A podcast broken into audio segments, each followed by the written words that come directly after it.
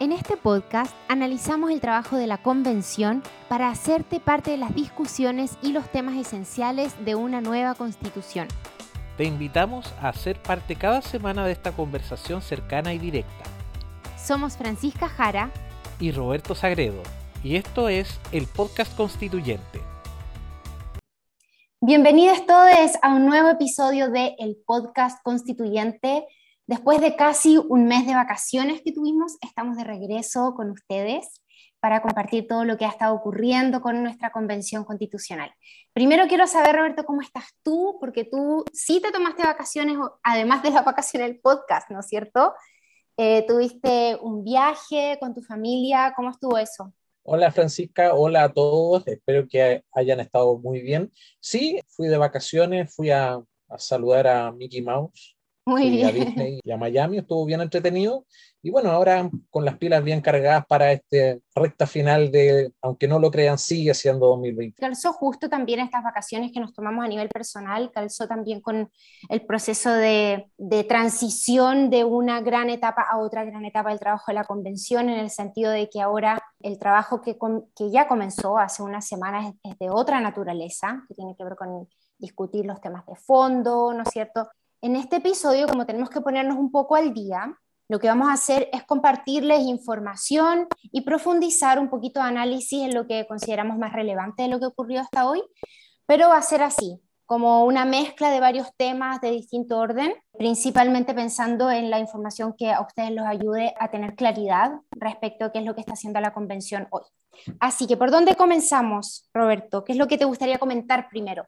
Yo creo que lo más importante es situarnos, porque como que la idea de la convención es que eh, se terminó la parte del reglamento y ahora nos hemos abocado casi completamente al tema de las elecciones presidenciales, como que el debate político-jurídico se presidencializó mucho. Entonces, la idea es que lo presidencial dejémoslo para los debates, para la prensa más formal, y nosotros nos tomemos nuestro trabajo de la convención constitucional. Y respecto de la Convención Constitucional, recordemos una cosa que es bien importante, que son las comisiones. En este instante hay siete comisiones temáticas, cada una que se encuentra trabajando un apartado del texto constitucional. Voy a mencionarlas para que a modo de recordatorio. La comisión número uno es la de sistema político, gobierno, poder legislativo y sistema electoral. Buena parte del ejercicio democrático pasa por ahí. La segunda es sobre principios constitucionales, democracia, nacionalidad y ciudadanía. Aquí va a ser muy importante cuáles van a ser los fundamentos del, sistema jurídico que queremos establecer hacia futuro, a su vez como el tema de nacionalidad y ciudadanía que, eh, bueno, en Chile ha cambiado en el último tiempo también. En tercer lugar, la Comisión de Forma de Estado, Ordenamiento, Autonomía, Descentralización, Equidad, Justicia Territorial, Gobiernos Locales y Organización Fiscal me quedé un poco sediento con el nombre. Pero en definitiva, para hacerlo como bien sencillo, es la comisión que se va a dedicar al tema de la administración del Estado, tanto desde la perspectiva de una administración central como una administración más descentralizada hasta los niveles más locales. El cuarto, que es la comisión con el nombre más corto, Derechos Fundamentales, creo que eso es bastante eh, evidente, pero se entrecruza, como vamos a ver, con otras comisiones, como casualmente la comisión que sigue, que es la de Medio Ambiente, Derechos de la Naturaleza, Bienes Naturales Comunes y Modelo Económico que aquí se mezclan dos cosas que son, y, y bueno que sea, porque se les coloca en un mismo plano en circunstancias que antes no lo tenían, que es el tema del medio ambiente con el desarrollo económico. Siglo XXI, estábamos, estábamos al debe con eso. Así es. En sexto lugar es la Comisión de Sistema de Justicia, órganos autónomos de control y reforma constitucional. Probablemente junto con la Comisión de Sistema Político son las comisiones más jurídicas de todas, por cuanto aquí se va a ver netamente Poder Judicial, Contraloría, si se va a establecer o no un tribunal constitucional, ustedes saben que yo no quiero, y cómo se va a establecer el mecanismo de reforma constitucional, que dicho sea paso,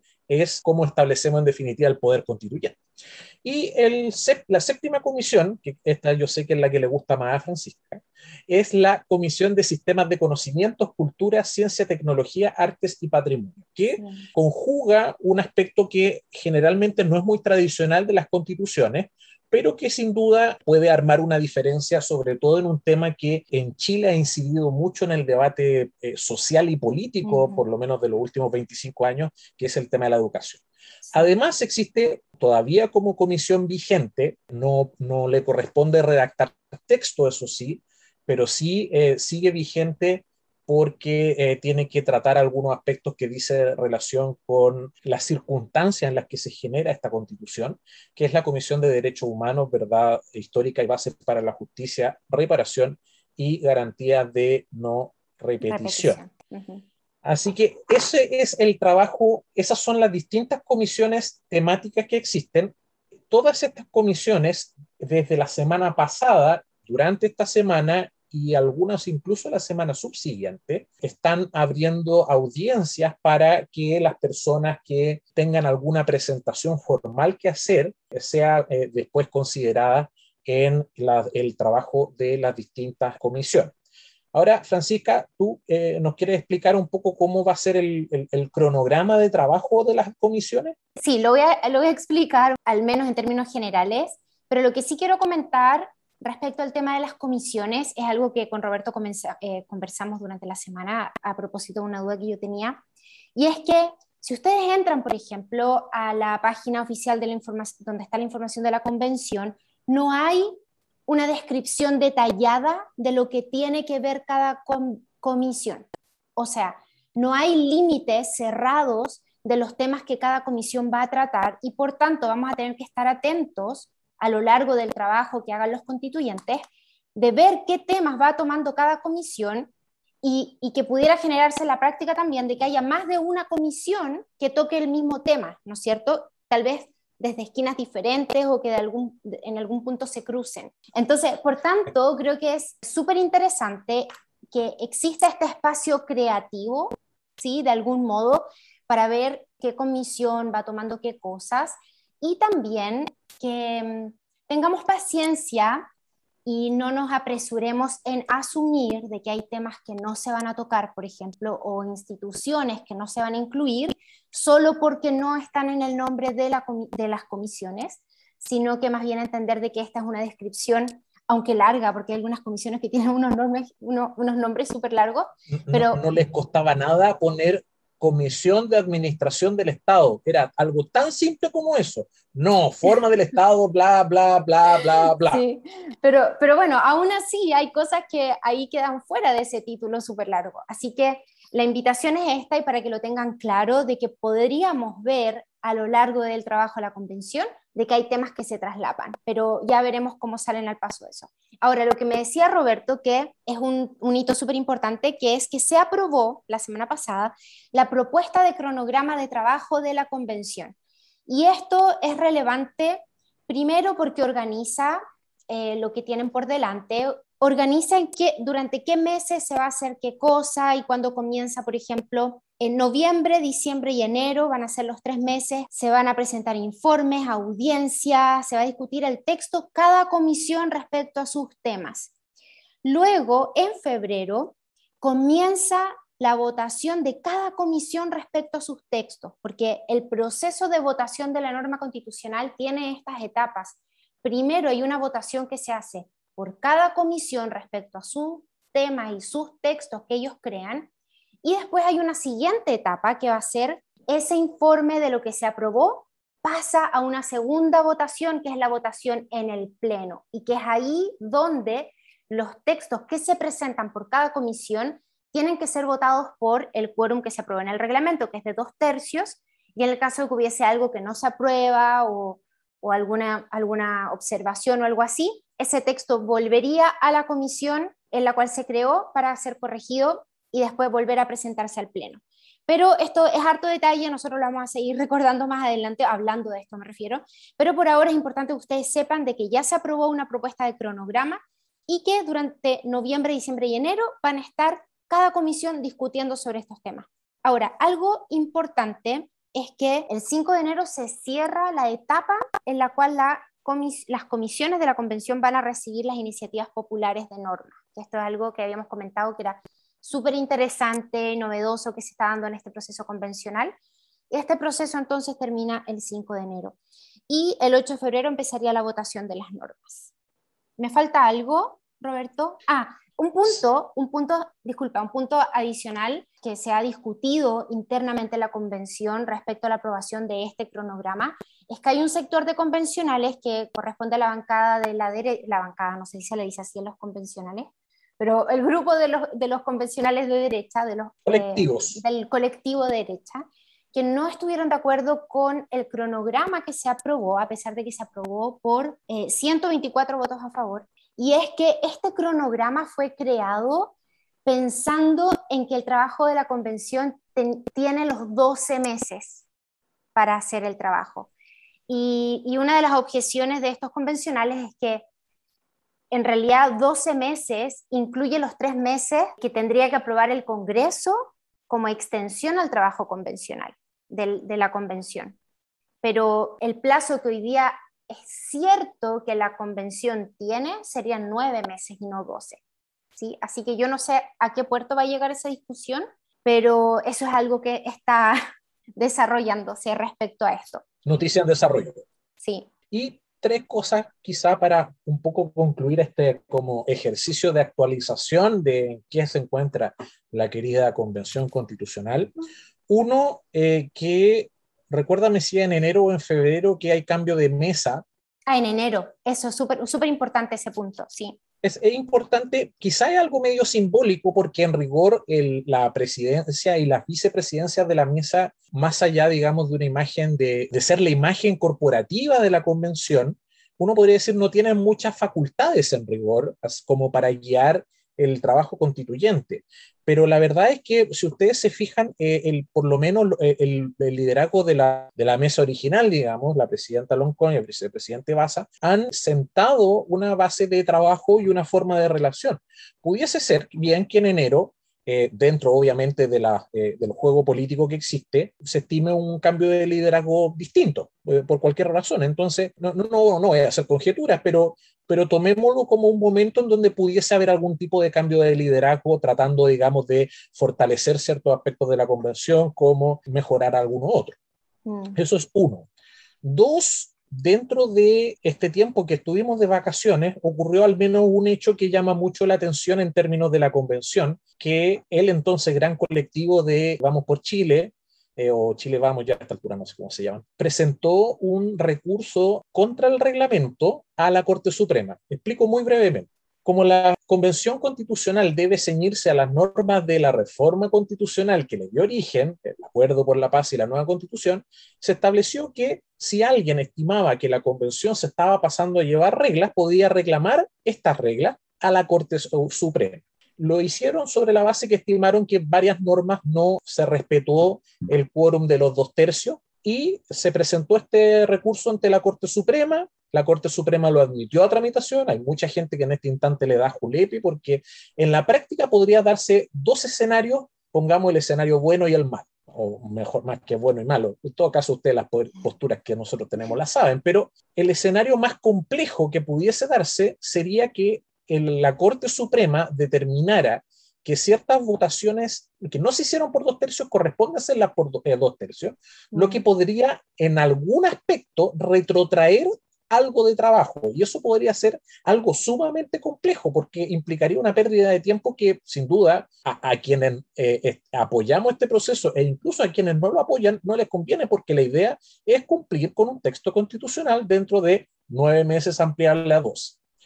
Pero por otro lado, como no está claramente establecido qué facultades tiene la Corte Suprema respecto a este recurso, lo que bien podría ocurrir es que el eh, la Corte Suprema determine algún tipo de medida más que jurídica, alguna medida, digamos, paliatoria o simbólica para tratar, digamos, de hacerse cargo de este conflicto sin entorpecer el trabajo de la Convención. Mm.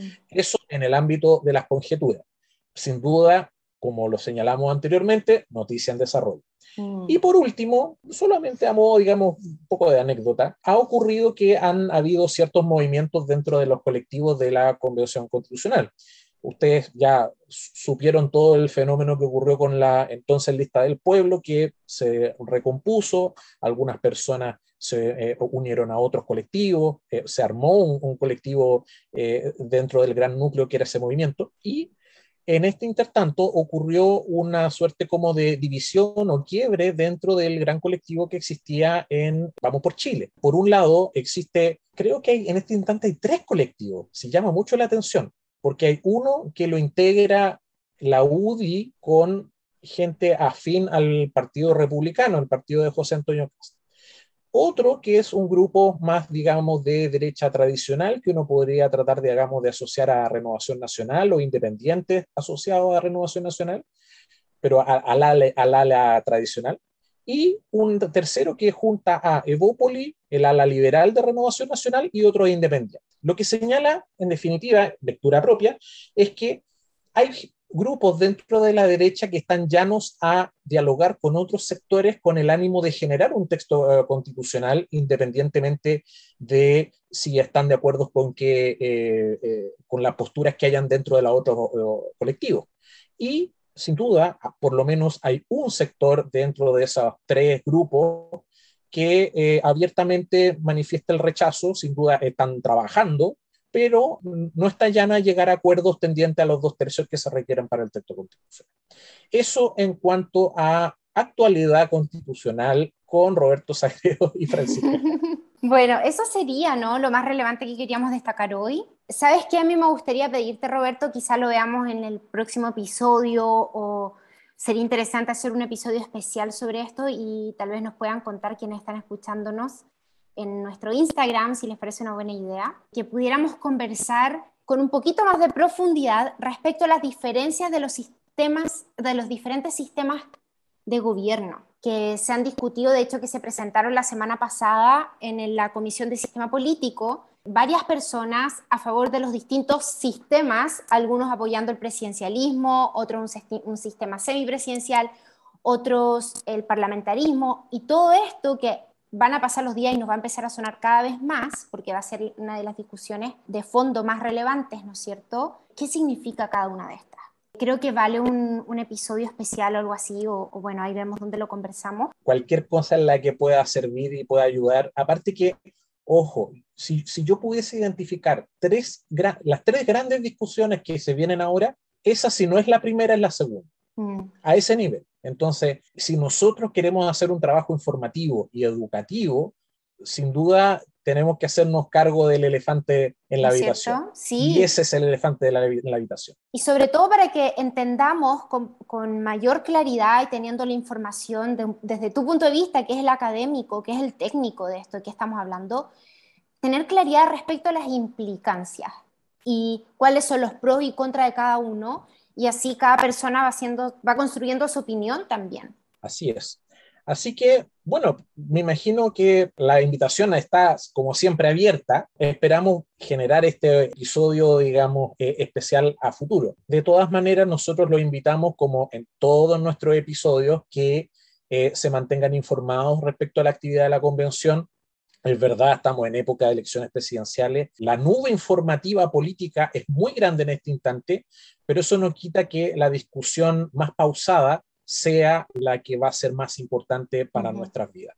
Así que los invitamos que se informen en el sitio de la convención, chileconvención.cl, que se informen eh, a, través de las mismas cuentas de los convencionales. Hay distintos medios que tienen eh, secciones eh, especiales y relativas a la convención y sin duda que nos pueden seguir por nuestro Instagram, por nuestro Twitter y esperamos, digamos, que no por el hecho que haya en este instante una discusión candente en lo político, perdamos de vista la discusión constitucional, que es la que como país nos va a hacer mejor. Que es de fondo y que no es de aquí a los próximos cuatro años, sino de aquí a los 50, 100 años, ojalá podamos tomar la oportunidad que tenemos y, hacer un buen texto. ¿Quieres agregar alguna última cosa? ¿No? Bueno, les iba a dar las gracias, les agradezco por haber escuchado este episodio y ya saben, si les gustó y les pareció útil, compártanlo. Que estés bien, Que les vaya bien.